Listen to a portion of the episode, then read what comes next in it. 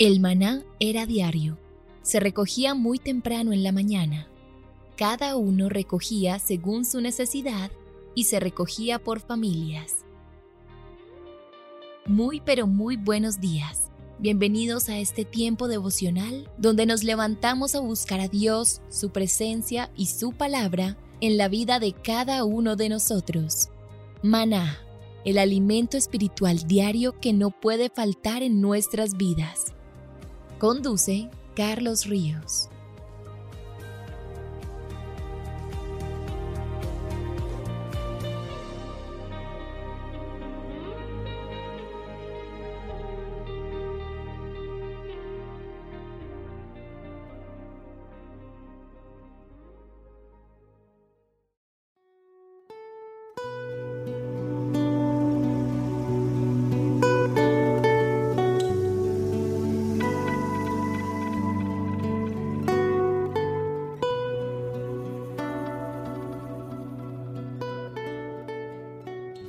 Tu agenda devocional maná. El pasaje sugerido para la lectura en tu devocional personal el día de hoy es Lucas 7 del 1 al 10. Caminar en fe es tener completamente claro quién es nuestro Señor y Salvador y lo que puede hacer. Confía en que Jesús conoce tus necesidades y desea suplirlas. Te invitamos ahora a que respondas las preguntas que encuentras en tu agenda que te llevarán a conocer cada vez más a Dios y crecer en tu vida espiritual. Al final de cada semana encontrarás las respuestas en nuestras redes sociales, Instagram y Facebook.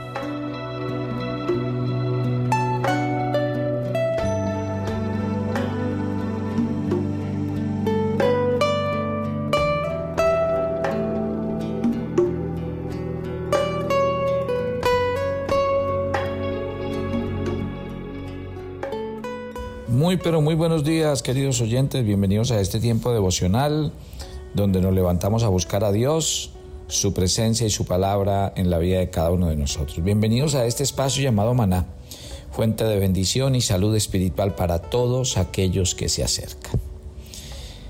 Terminando la vida del rey David, el segundo libro de Samuel, capítulo 22, hacen una analogía y quisiera que, si quieren, por curiosidad, tomen el segundo libro de Samuel 22 y tomen el Salmo 18.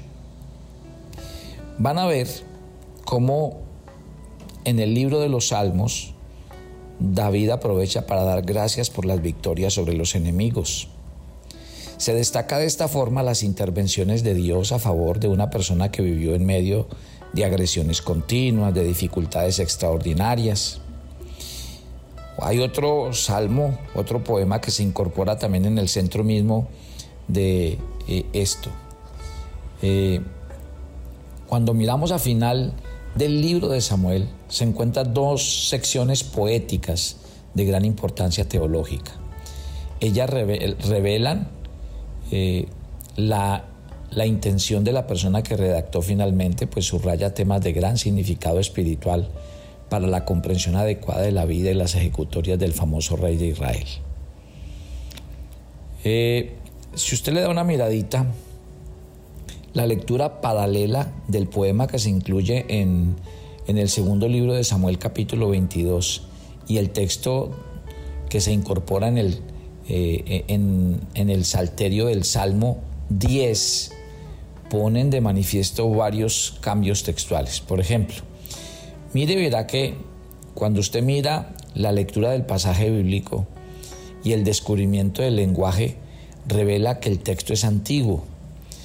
En el título hebreo del cántico hay algunas variaciones que debemos mencionar. Por ejemplo, en la introducción que se hace en el segundo de Samuel 22.1, se hace el poema que pone de manifiesto con gran estilo retórico los sentimientos de un adorador que ha vivido en medio de batallas continuas y peligros, pero que al evaluar su vida reconoce que las misericordias de Dios lo han sostenido y le han brindado las victorias más grandes.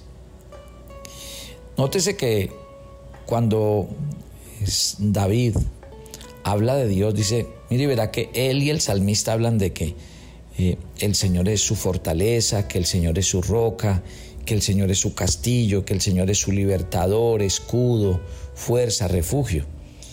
Cuando Él usa estas imágenes, tiene la finalidad de transmitir un sentido hondo de qué? De estabilidad, de seguridad, de fuerza. Y así es como las referencias a Dios como roca son relativamente frecuentes en la Biblia. Si usted lee Deuteronomio 32, versículo 4, si usted lee el Salmo 28.1, el Salmo 31.3, el Salmo 144.1, nos hablan frecuentemente de que Dios es una roca en la que yo me puedo afirmar, una roca que me da confianza, que no me dejará hundir. Las imágenes de estos salmos inspiran seguridad al poeta, pues describen a un Dios que es capaz de liberarle de sus enemigos y aquí son descritos como lazos de la muerte, como torrentes de la destrucción, como lazos del Seol, como redes de muerte. Y en efecto, ¿a qué se refieren todas esas expresiones? A adversarios extraordinarios que tienen el poder de destruir un ejército, que tienen el poder de matar la vida. O sea que el salmista que hace con estos salmos agradece a un Dios fuerte que le liberó de los ataques que estaban directamente dirigidos a acabar con su vida. Mire también que hay muchas más expresiones en, los dos pasajes de referencia que estamos hablando, porque él dice que desde su angustia y en medio de los peligros de la muerte, él invocó al Señor y el Señor escuchó su voz. Eso lo dice segunda de Samuel 22 del 5 al 16. Él habla de la respuesta divina, cómo se manifestó de muchas maneras. También muestra cómo la indignación divina se puso de manifiesto y se reveló el Señor de manera espectacular. E, Ezequiel, cuando uno lee en el capítulo 10, del 1 al 22, habla de que voló y cabalgó sobre un querubín, que para los antiguos israelitas era un ser alado que sostenía el trono divino. Y como resultado de esas manifestaciones, descritas de forma simbólica como la fuerza de la naturaleza, el salmista fue liberado de los enemigos. Sigue diciendo el segundo libro de Samuel 22, ahora del 21 al 25, que el Señor premió las virtudes del salmista y recompensó su integridad. De acuerdo con este salmo, Dios evaluó la vida del salmista y respondió a su necesidad para que se hiciera justicia y se manifestara la misericordia divina. Con esa autoridad que únicamente puede provenir de su Dios, el salmista se dispone a perseguir a sus enemigos. Así lo dicen los versículos 38 al 46 de este capítulo que estamos leyendo esta mañana. De esta forma, mire y verá cómo los, los salmos se vuelven algo real. Yo les he recomendado a ustedes una y otra vez orar con los salmos porque los salmos no simplemente son escritos o poemas, no. La mayoría de los salmos son experiencias de la vida real.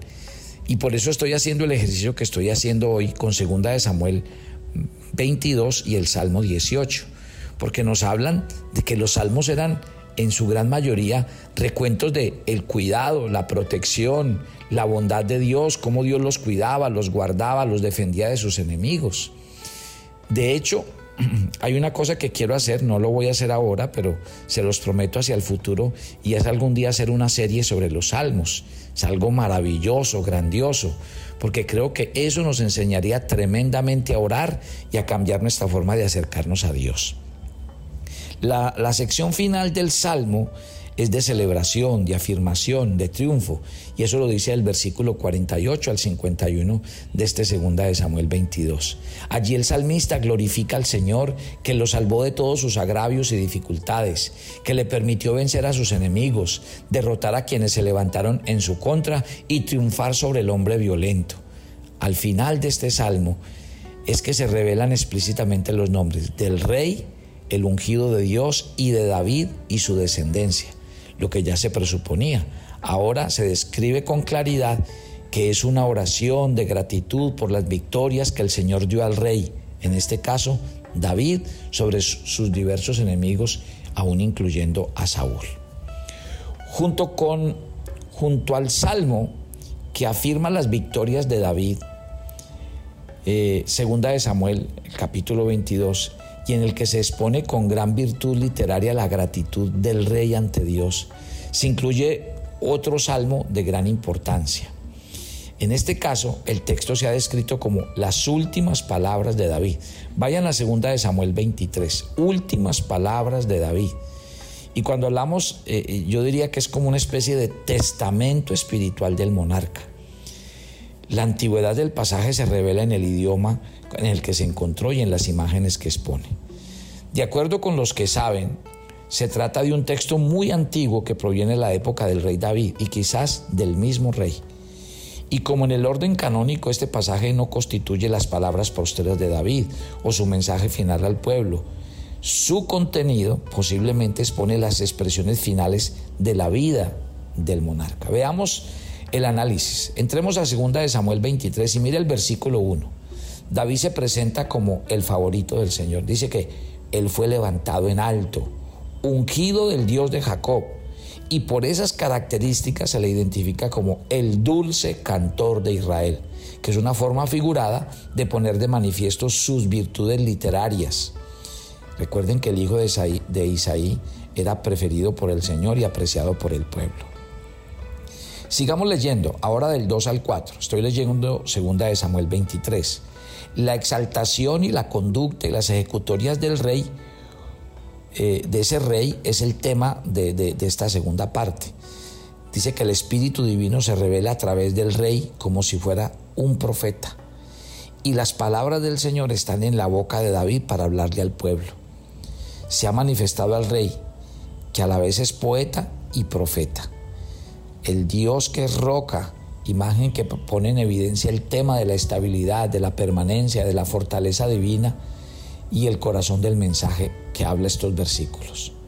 Gobernar en el temor de Dios hace que el rey actúe con justicia y esa rectitud hace que obviamente el monarca sea visto a la luz del matinal, como el resplandor del sol, como una mañana sin nubes, como la lluvia que hace brotar la hierba de la tierra.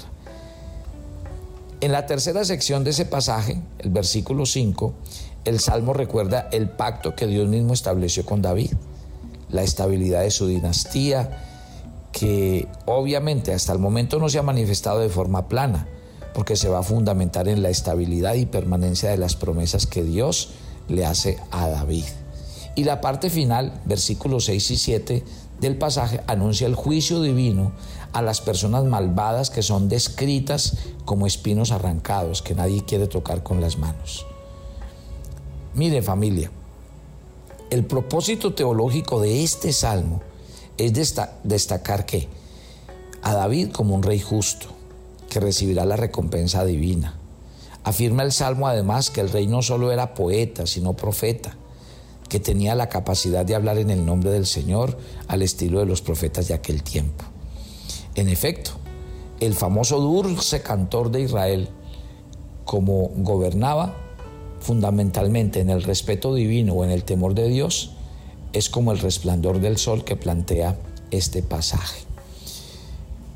¿Qué me llama la atención y qué quiero hacer esta mañana para que eh, usted me entienda? Mire, a la luz de todo esto, uno puede recitar que la vida de los hombres de la Biblia siempre están enmarcadas dentro de la fidelidad de Dios, las promesas de Dios y el cumplimiento de esas promesas en la vida de cada uno. Mire que realmente cuando uno mira los hombres que fueron escogidos por Dios, Dios les dio unas promesas, Dios estableció con ellos unos pactos. Y mire que en el tiempo lo que resalta la Biblia es un Dios que nunca faltó a sus pactos y promesas. Es un Dios que siempre fue fiel a su palabra. Y es algo que no cambia en el tiempo. Ahí es donde la iglesia cristiana y el cristiano de hoy tiene que aferrarse cada día a que en su relación con Dios esté fundamentada en promesas bíblicas, en acercarse a la Biblia para que Dios le hable y le dé la fortaleza y le dé eh, como la seguridad y la certeza de ese Dios que nos va a llevar hasta el final del camino.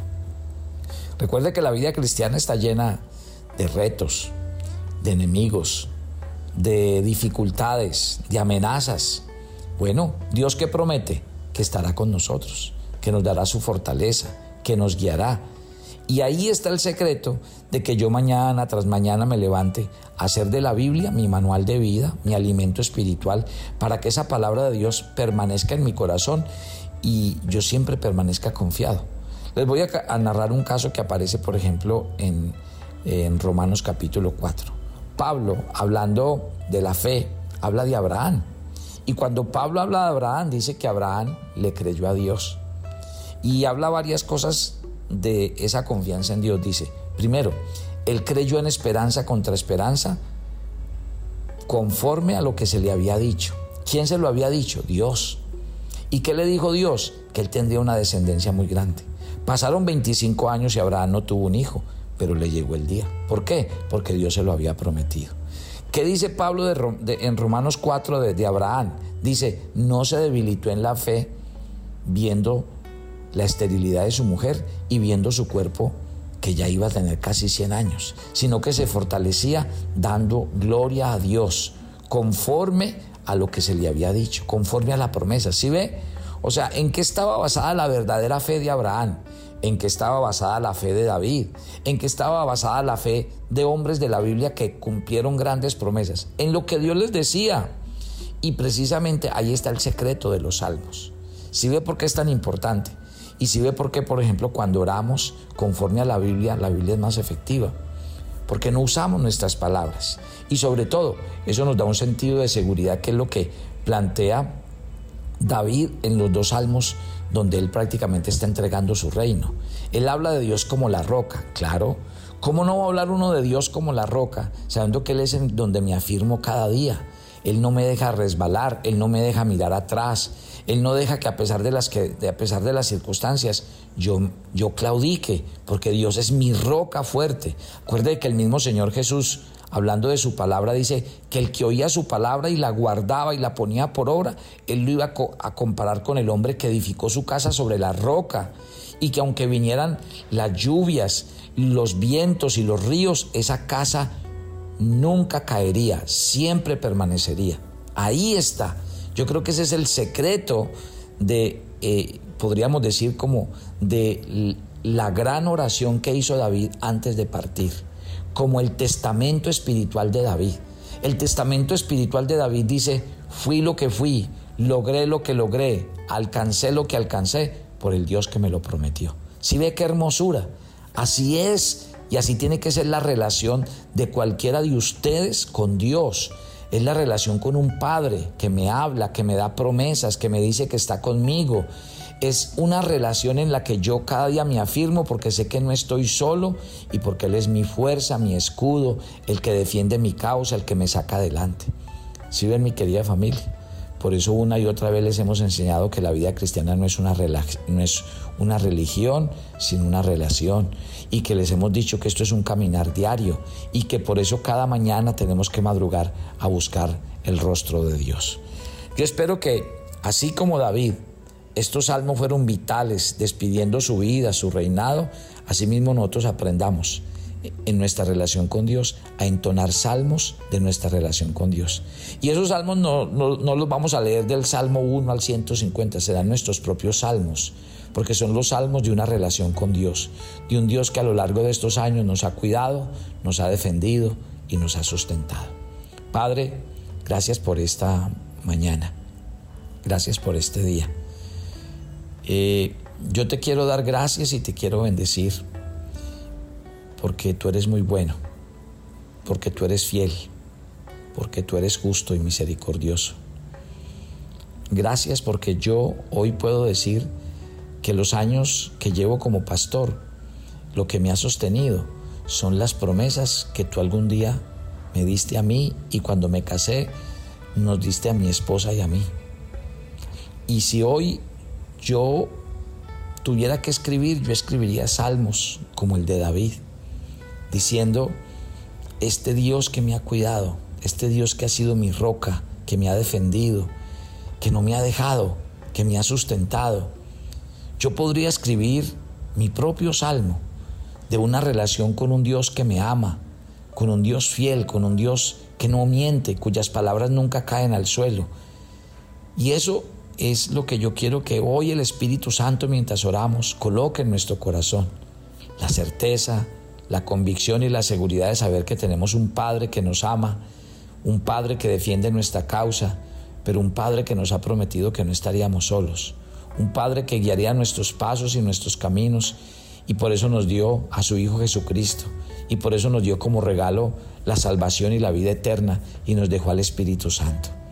Papito Dios, gracias por estar con nosotros y por tus fieles promesas que se cumplen en nuestras vidas. Bendigo cada oyente de maná y te pido que cada uno pueda construir esa relación de amor contigo y que al leer estos salmos sus vidas sean siempre fortalecidas en un Dios que no falla, que no muda y que no cambia. Nos encomendamos a ti, pedimos tu bendición y tu gracia y gracias por amarnos con amor eterno y extender cada día tu misericordia sobre nosotros. En Cristo Jesús, amén y amén. Y recuerden los de la ciudad de Medellín que este sábado ya empezamos nuestras reuniones presenciales. Nos vamos a reunir este sábado 5 de la tarde en el auditorio de Premium Plaza, del centro comercial Premium Plaza, que es en el cuarto piso. Allá los esperamos 5 de la tarde. Vayan con sus niños, vayan con sus jóvenes. Será un placer atenderlos y volverlos a ver. Los espero mañana. Bendiciones para. Todos